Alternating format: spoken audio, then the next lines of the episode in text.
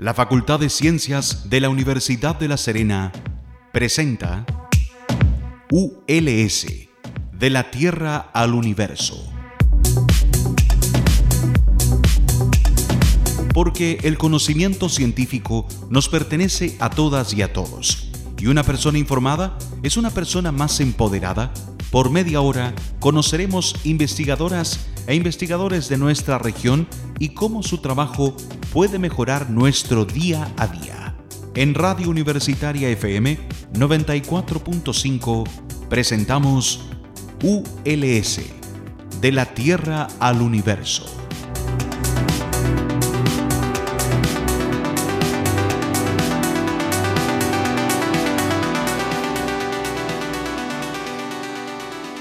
Muy buenos días, estimadas y estimados auditores. Mi nombre es Marcela Gatica y les doy la bienvenida a un nuevo capítulo de ULS de la Tierra al Universo aquí en tu radio universitaria.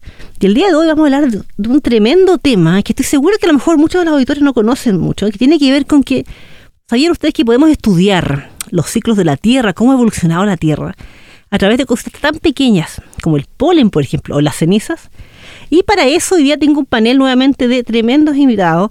Me encuentro con la doctora Catalina González Arango, quien es, ella viajó de muy lejos para estar aquí en La Serena, porque ella es académica del Departamento de Ciencias Biológicas de la Facultad de Ciencias de la Universidad de los Andes en Colombia.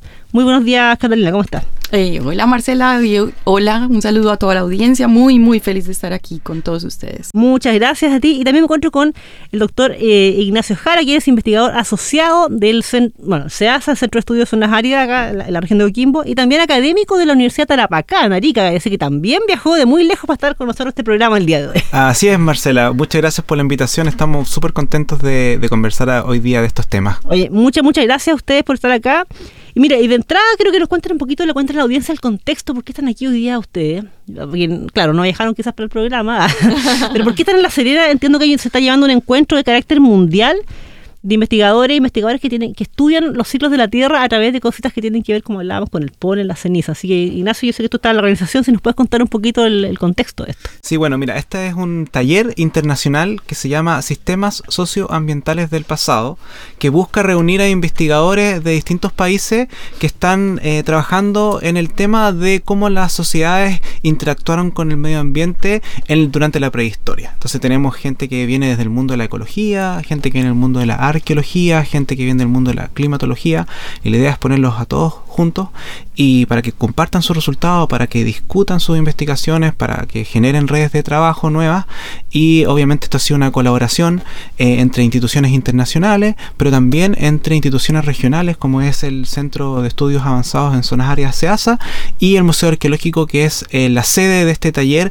Y ya estamos terminando, esto comenzó, comenzó el lunes, pero ha sido una, una experiencia genial poder contar con investigadores y investigadoras destacadas de muchos países distintos. Y entiendo que esta es un área en Chile que tú me contabas en antes que no es muy grande, entiendo. O sea, ustedes todavía son como contados los investigadores que están, investigadores y investigadoras que trabajan en esta área, ¿no? Eh, sí, sí. El mundo, el mundo de, la, de las paleociencias es un mundo chiquitito, digamos que gente que estudia el, el, mundo del pasado, la naturaleza del pasado, pero creciendo y generando redes nuevas de trabajo, no solamente en Chile, sino que también con los países hermanos. Sí, algo que yo quisiera agregar que me parece fantástico es que la organización del evento ha estado en manos de un equipo pues increíble, pero sobre todo muy destacable, que es gente muy joven em, y como em, empezando sus carreras académicas. Entonces es maravilloso porque justamente es como la posibilidad de, crecer nuevas áreas. Es, eh, estamos muy, muy contentos. Y ahí te aprovecho a preguntar y hacer el gancho. Catalina, yo sé que tú estudias eres de un área que se llama paleoecología y palinología tropical. Y ahí la audiencia se estará preguntando, uno dirá, bueno, sí, pero si nosotros podemos estudiar a lo mejor los ciclos de la Tierra, no sé, estudiando la Tierra, desde la geología, por ejemplo, o estudiar fósiles, lo, lo que hace la paleontología, eh, ¿Qué información nos entrega, por ejemplo, estudiar polen o estudiar cenizas, por ejemplo, eh, semillas, no sé, del pasado?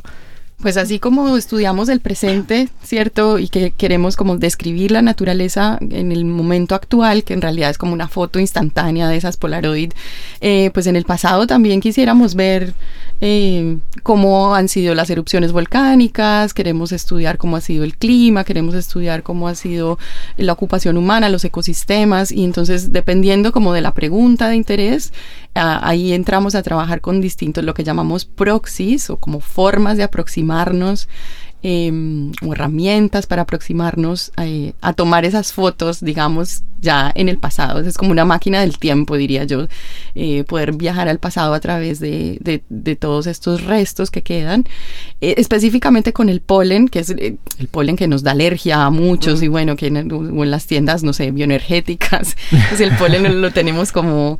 El polen en realidad cuando uno lo mira al microscopio es fascinante, es un mundo maravilloso porque son, primero, los granitos son preciosos, eh, tienen formas distintas, tienen surcos, puntas, eh, y los granos de polen están diseñados naturalmente para durar mucho y para resistir, porque imagínense, es la célula reproductiva de las plantas, entonces tienen que estar súper protegidas.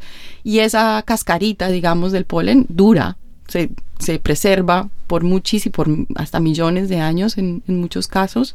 Entonces lo que nosotros hacemos es pues eh, recuperar ese, esos granos de polen que finalmente nos están contando la historia de, de, qué planta provenían y cómo eran los ecosistemas en cierto momento, porque cada planta tiene un tipo de polen distinto. ¿Cuánto dura para tener una idea más o menos? ¿Cuánto lo más antiguo que han encontrado y han podido estudiar en el fondo. No, granos de polen hay desde, desde que aparecen, digamos, las, eh, bueno, en, en, las gimnospermas o en los helechos que son incluso más antiguos aún que las plantas con flor hay evidencias de, de, granos de polen de, no sé, cientos de, uh. de millones de años. Ah, O sea, entonces se utilizan, yo trabajo en otras escalas, o sea, nosotros en este, como justamente nos interesa la interacción con, eh, con seres humanos, con sociedades humanas, pues trabajamos en escalas de 10.000 años, que es lo que llamamos el Holoceno.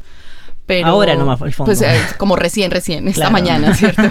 pero, pero los geólogos y los paleontólogos lo utilizan en escalas de tiempo muy largas. Y le aprovecho a preguntar, porque la audiencia también se está preguntando, oye, pero a ver, ¿cómo? Uno, uno entiende, aquí en Chile, en la región, ¿cierto? La arqueología, por ejemplo, es súper fuerte y uno dice, uno sabe que van, encuentran, por ejemplo, restos de hueso y hay, un trabajo para levantarlo, pero ahí te pregunto, Ignacio, polen, o sea, ¿dónde, dónde buscan? ¿Cómo, ¿Cómo yo tomo una muestra? ¿Cómo muestreo eso? ¿Cómo extraigo una muestra de polen? No, eso no me lo logro imaginar. Bueno, como decía Catalina, el polen eh, se produce, o sea, es muy resistente y además se produce en cantidades industriales, podríamos decirlo. Entonces es uno de hecho de los fósiles mejores preservados y mejores representados en el registro geológico. Básicamente uno podría decir, uno levanta una piedra y encuentra un polen. O más bien, si ahora nosotros tomáramos una muestra del aire, te aseguro que habrían algunas partículas de polen que siempre están dando, dando vuelta por ahí. Entonces el polen es un excelente indicador de la vegetación. Como decía Catalina, cada planta tiene su propio tipo de polen y nosotros podemos identificar el polen, identificar la planta y a su vez cada planta tiene tiene un clima, un ambiente asociado. Pero hay zonas que sean mejores para sacar, muestrear polen en ese caso, por ejemplo, según el clima, que se preserve mejor, por ejemplo, sea más cerca de la cordillera o más cerca de la playa, por ejemplo. Claro que sí. O sea, el único enemigo real del polen es el oxígeno. en zonas, zonas muy eh, con mucha exposición, digamos, al, al aire o zonas muy secas, el, polen no se preserva muy bien. Entonces, idealmente, ideal así como lo perfecto sería fondos de lagos, en el fondo del mar, en zonas húmedas, en, en, sitios que han estado permanentemente como inundados. Pero pues eh, sí, o sea, lo encontramos en incluso pues en mieles, por ejemplo, o muchas veces se utiliza incluso como para asuntos forenses, o, o sea, la preservación siempre que haya una condición como de humedad y de poco oxígeno, al polen se preserva bien. Y ahí te quiero preguntar, yo entiendo que el, polen, no sé si el polen específicamente, pero también la ceniza, eh, entiendo que también nos puede servir para estudiar, como tú hablabas, de, los ciclos de la Tierra, ¿cierto? Del cambio climático. Ahí corríjame si estoy diciendo alguna... pero eso nos, nos, puede ayudar a entender, por ejemplo, cómo han sido los, ciclos climáticos en la Tierra y quizás, no sé si predecir, pero entender un poco lo que se viene o, o qué estamos viviendo actualmente.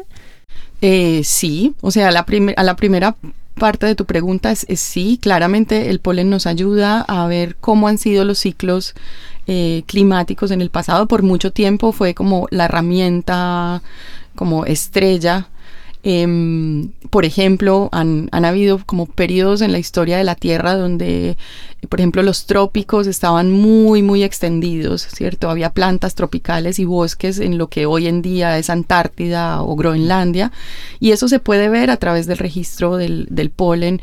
Eh, y pudimos aprender, por ejemplo, en Colombia, pues de donde yo vengo, fue muy, muy importante los registros de polen de lagos, que empezamos a ver cómo el clima tropical realmente cambiaba con las glaciaciones. Eso era información que no sabíamos. Mientras en el, digamos que en Groenlandia, en el polo sur y en el polo norte, el clima se enfriaba o se calentaba, la vegetación tropical cambiaba como bailando al mismo ritmo. Y eso es información que se ha sacado solo a partir de polen. Ahora, que eso sirva para predecir cómo va a ser el futuro, pues no tenemos un futuro como incierto eh, como eh, cuando comparamos el futuro, digamos, como con, el, em, con la historia geológica, vemos que es un periodo como sin análogos. Entonces, probablemente no vamos a poder saber a ciencia cierta, pero hay mucha información de, por lo menos la paleta de opciones de futuros posibles, sí la podemos ver a partir de, del polen y, y, entender un poco como los límites naturales del sistema. Claro, porque está también el factor humano aquí que ha acelerado el cambio climático. Exacto, porque ahora no es solamente clima, sino que tenemos destrucción de ecosistemas, tenemos pérdidas de biodiversidad, tenemos pues como muchos otros factores interactuando, eh, digamos que es muy, muy excepcional, digamos, el momento histórico que estamos viviendo.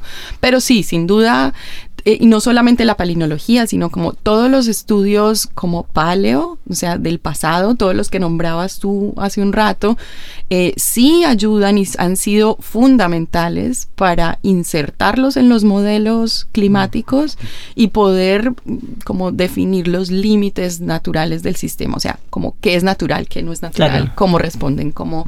Eh, entonces, la gente que modela clima, los que trabajan con los supercomputadores modelando el clima del futuro necesitan datos del pasado mm.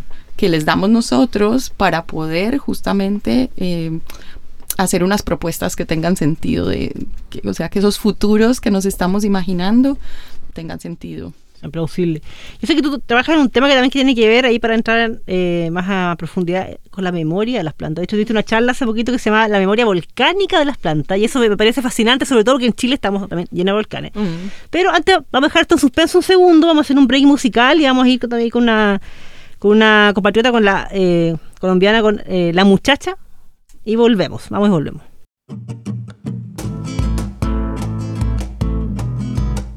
Dale mala canta y cómo se saca. ¡Upa!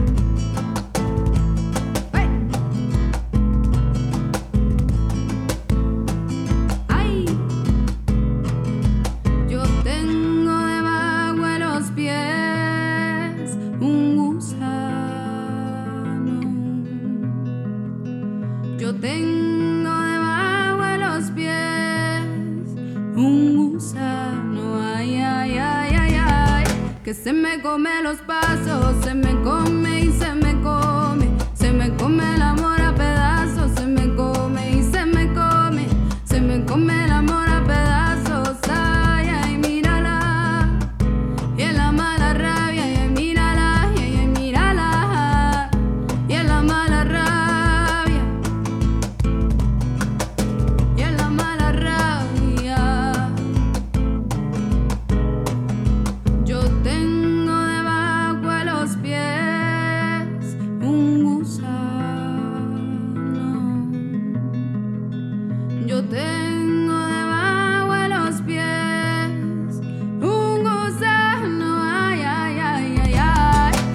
conmigo me los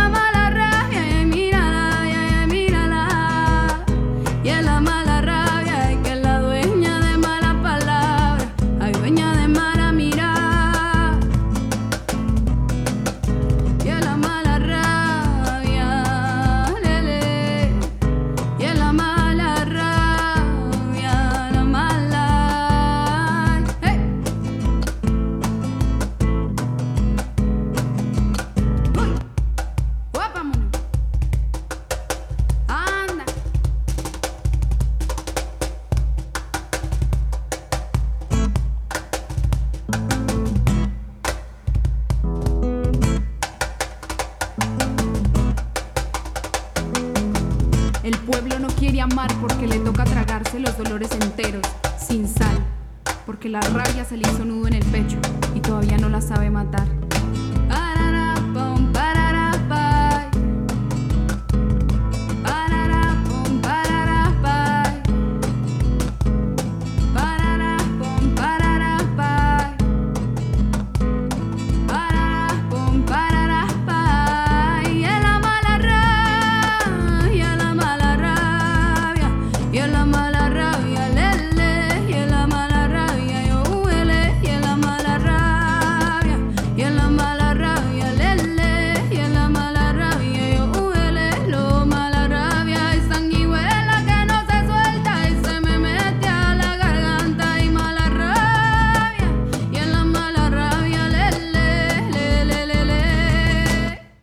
Seguimos conversando con la doctora Catalina González, quien es académica de la Facultad de Ciencias de la Universidad de los Andes en Colombia, así que estamos, viajó mucha distancia para venir a este programa.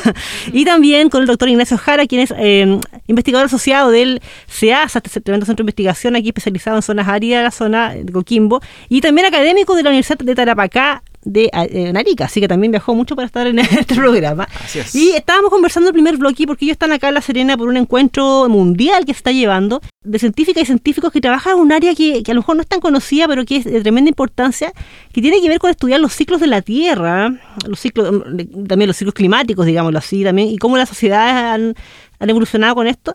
Pero ellos toman eh, muestras o estudian algo muy particular que tiene que ver con la memoria o lo que podemos obtener de información que podemos obtener del polen, por ejemplo, las cenizas, sí, a ese nivel, lo está escuchando bien, a ese nivel estudian ellos. Así que en el, el primer bloque nos estaban contando en el fondo qué información obtienen de ahí, eh, cómo se estudia esto, o sea, cómo se muestrea, ¿cierto? ¿Cómo, dó- ¿Dónde saco yo las muestras, ¿cierto? No es como encontrar un hueso a lo mejor enterrado, eh, qué información nos pueden entregar. Y eh, Catalina, me gustaría seguir contigo porque tú eh, diste una charla acá en el Congreso pública que, que se llamaba La memoria volcánica de las plantas. Entonces te quiero partir preguntando, ¿Cómo es esto de que las plantas tienen memoria? Yo sé que hay memoria individual, colectiva. ¿Cómo, cómo, eh, cómo porque suena, suena de repente hasta medio esotérico si yo lo veo de sí, afuera, ¿cierto? Sí, es un poco esotérico Sí. en realidad. ¿Qué es y tal vez, sí, tal vez por, el, por, por lo esotérico llamó la atención. Y me, me imaginé en Avatar la película al tiro, así dije, ah, memoria de las plantas, siento. Sí, que- un poco como nosotros asociamos como la, la memoria siempre a un sistema como eh, neuronal, como cognitivo de un cerebro, unas neuronas eh, que guardan información, pero pues realmente pues eh, los organismos que tienen, no sé, tejidos eh, preservan información también del pasado. Si pensamos en la memoria como esa habilidad de traer, de guardar información en el cuerpo eh, de, eventos pasados, pues podríamos pensar que las plantas de hecho tienen memoria, tienen memoria porque en su cuerpo, eh, pues digamos en el cuerpo de las plantas, que es la madera, las hojas, las estructuras, pues guardan memoria. Hay de hecho, hay, hay gente que está trabajando un poco como en los impulsos eléctricos y bioquímicos que hay entre plantas, por ejemplo, en, no sé, en, las raíces y las micorrizas, cómo se, se mandan información de un árbol a otro, cómo se comunican. Ese no es, digamos, el énfasis. El énfasis que yo como que le doy es la posibilidad de em, buscar información en los restos de las plantas que encontramos específicamente en ambientes volcánicos y cómo las plantas, los pedazos de plantas, nos pueden contar historias de los volcanes. Entonces, en ese sentido, podríamos pensar que las plantas en efecto tienen una memoria. ¿Y ahí qué, qué, cuál- qué tipo de cosas son como el interés? Porque ahí me llama toda la atención porque acá también Chile es un país que tiene volcanes activos también y sobre todo hacia el sur está, está lleno de volcanes. Entonces usted creo que están buscando entender cuando estudian estos restos, que quiere saber cómo ha sido la, la evolución de, de las explosiones. esto, en- en- Sí, pues hay, atrás, como- hay muchas preguntas asociadas como a cómo responden, digamos, los ecosistemas a una erupción volcánica. Entonces la erupción puede ser fuerte, más leve, pueden ser erupciones muy, eh, muy seguidas, muy recurrentes o muy espaciadas en el tiempo. eh, y pues las plantas de alguna manera nos pueden dar, dar información. Entonces uno es como la madera, los restos de madera que quedan carbonizados después de la erupción. em, nos dan información de, de, bueno, quién era la, planta, quiénes eran las plantas que vivían y como estaba diciendo Ignacio ahora, pues cada planta nos habla de un ambiente, entonces a través de esa lógica de reconstruir quiénes vivían, podemos saber cómo era el ambiente antes y después del, de la erupción. También podemos saber las temperaturas a las que se quemaron las maderas, es decir, inferir información de la erupción misma, qué tan intensa fue, qué tan eh, explosiva fue. Eh, podemos saber entonces eh, información a mí lo que más me interesa y lo que más me apasiona es ver cómo se reconstituyen los ecosistemas después de una erupción, ¿cierto? Entonces hay un evento que, que corta, digamos, la dinámica natural y cómo se restauran naturalmente esos sistemas. Obviamente va a depender de qué tan fuerte fue la, la erupción, porque hay erupciones que simplemente dejan caer un poco de ceniza y ya está, y en, en un par de meses ya todo se recuperó, o hay erupciones muy intensas como estos flujos piroclásticos que arrasan completamente y que pues le toma más al sistema recuperarse. Eso que tú trabajas con flores también, Alto, ¿cierto? No, que ayer en la ayer en la en la salida que tuvimos por aquí alrededor todos se burlaban de mí porque yo estaba siempre tomándole foto a las flores a las pocas flores. Ah, bueno, ahora sí no, ahora flores. sí, está un estaba feliz conociendo todas las flores de acá. Pero, porque claro, te pregunto porque no se, no se imagina eh, aquí hemos tenido la posibilidad de estar en el sur de Chile, por ejemplo, y ver eh, eh, restos de ríos de lava, por ejemplo, el resto de río de lava, volcán Boyarrica que hay. Claro, uno ve este, que ahora son rocas, ¿cierto? O también ahí me acuerdo eh, fuera del parque Conguillío. Eh, y uno ve como, igual se ha generado vida después, eso es muy interesante, pero uno dice, ¿cómo algo pudo, cómo algún resto de algo pudo sobrevivir a esta, esta, este río? Entonces, el fondo, cómo estas son plantas o, mm, árboles que fueron a lo mejor dañadas por la ceniza o algo de lava les llegó o, efectivamente fueron cubiertos y aún así se puede recuperar algo. Sí, hay como dos, ahí es donde ahí está la diferencia un poco como hay unas que, que en efecto como sobreviven a la, a la tragedia, digamos, volcánica, eh, pues o al evento explosivo, eh, sobreviven o quedan como sepultadas o partidas o incompletas y que, es la madera específicamente. Pero hay otra aproximación que es un poco como lo distinto y es justamente como eso que tú contabas de cuando uno recorre estos sitios que fueron impactados por una erupción y empieza uno a entender cómo se recupera, cómo llega, quién llega primero, qué plantitas llegan, aparecen que los líquenes, que después las hierbitas, los helechos.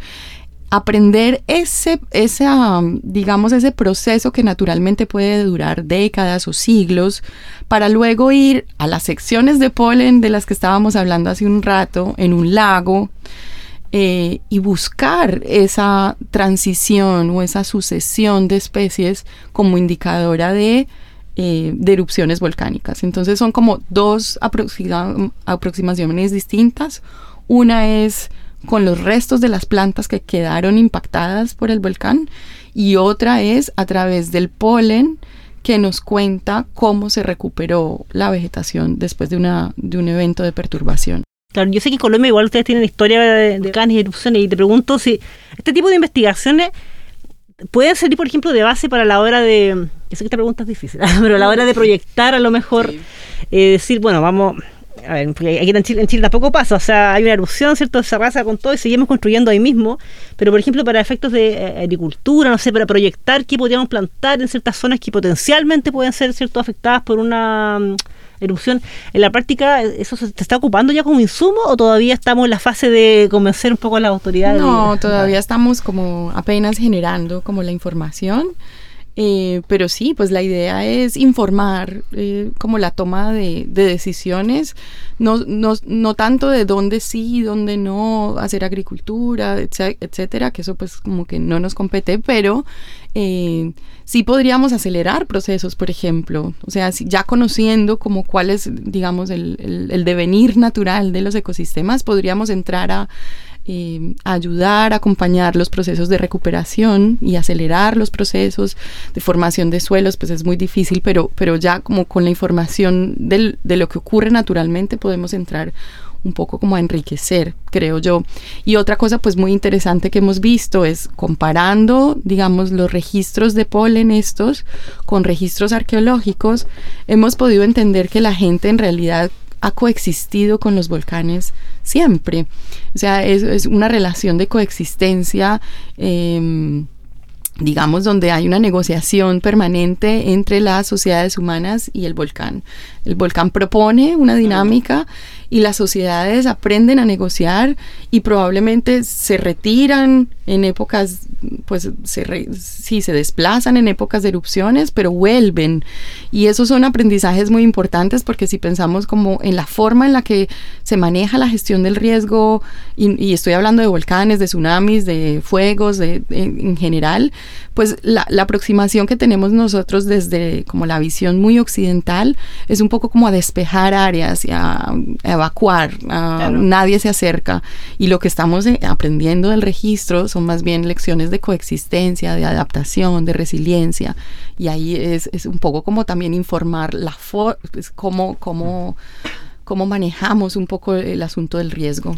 Claro, porque yo creo que en Chile si tú no has tenido la oportunidad, quienes están en el norte, bueno, en el norte igual, en el norte hay volcanes, pero volcanes activos están más en el sur acá, entonces si uno no ha tenido la oportunidad de ir, a lo mejor no, hasta que no ve esa realidad no, no, no comprende. Yo estoy pensando en, Conguillío, que quienes hemos tenido la oportunidad de ir, hemos visto zonas completamente desoladas, y la última erupción fue hace rato, ya hace un par de décadas, y zonas que, es, bosques hay frondosos, araucaria, ¿cierto? Entonces tú ves como el paso de los volcanes eh, o sea, del volcán, perdón, de la explosión del volcán ahí, eh, va generando todo paisaje y si bien, claro, la, vida reflorece, eso toma un tiempo, entonces uno podría pensar, bueno, ¿por qué no podemos tomar a lo mejor eh, decisiones antes, ¿cierto?, de cómo convivir con esto antes que nos llegue una erupción.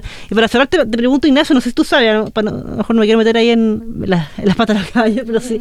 ¿Tú sabes en Chile más o menos este tipo de área ¿Qué, tan, ¿Qué tan avanzada están apuntando la audiencia? O sea, esto es. Eh, porque tú nos decías al comienzo del primer, el primer bloque que es muy son todavía ustedes poquitos los que estudian cierto los cambios climáticos a través de. Y bueno, los, ciclos geológicos y todo a través de polen y cosas, pero en el área específicamente que trabaja Catalina, acá en Chile, tú sabes ahí.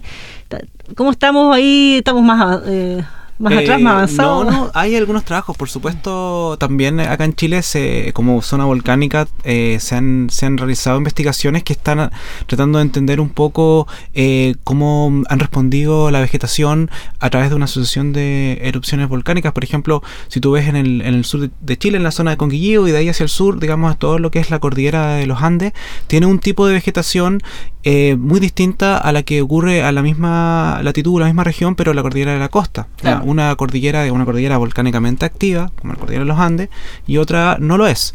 Y la diferencia en el tipo de especies que pueblan esos bosques del sur de Chile está muy fuertemente influenciada por el régimen, por la frecuencia y por la intensidad de erupciones volcánicas.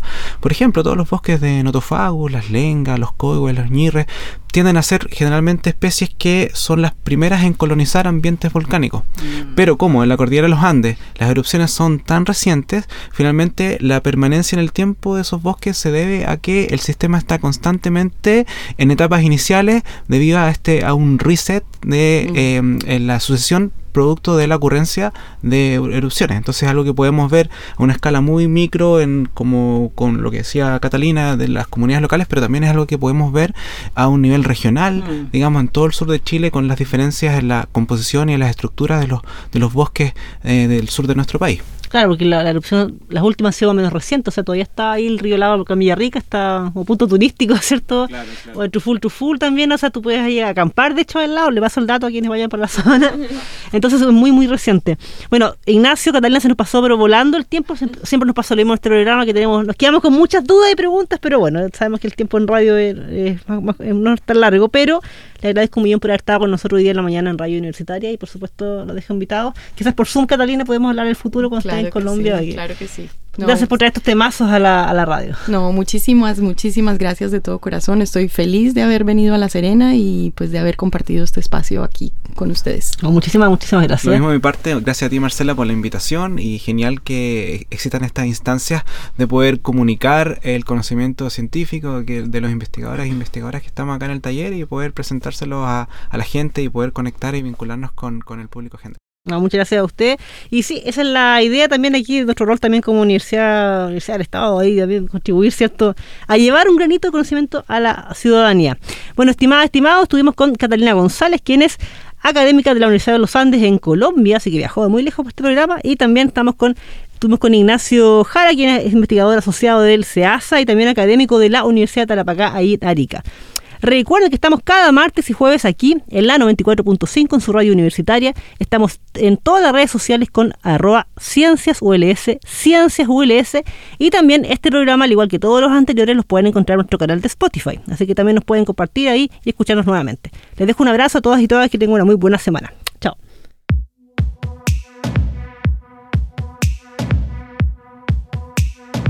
La Facultad de Ciencias de la Universidad de La Serena presentó ULS, de la Tierra al Universo. Porque el conocimiento científico nos pertenece a todas y a todos, y una persona informada es una persona más empoderada. Por media hora hemos conocido investigadores de nuestra región y cómo su trabajo puede mejorar nuestro día a día. En Radio Universitaria FM 94.5 hemos presentado ULS, de la Tierra al Universo. Este programa es grabado en los estudios de Radio Universitaria FM y editado por profesionales de la misma radioemisora, cuyo objetivo es vincular el quehacer de la Universidad de La Serena con la comunidad regional, respondiendo también al interés de contar con un medio de comunicación que releve la labor de la institución en los ámbitos de la docencia, la investigación y la vinculación con el medio. Las opiniones vertidas en este programa son de exclusiva responsabilidad de quienes las emiten y no representan necesariamente el pensamiento ni la línea editorial de esta emisora y o de la Universidad de La Serena.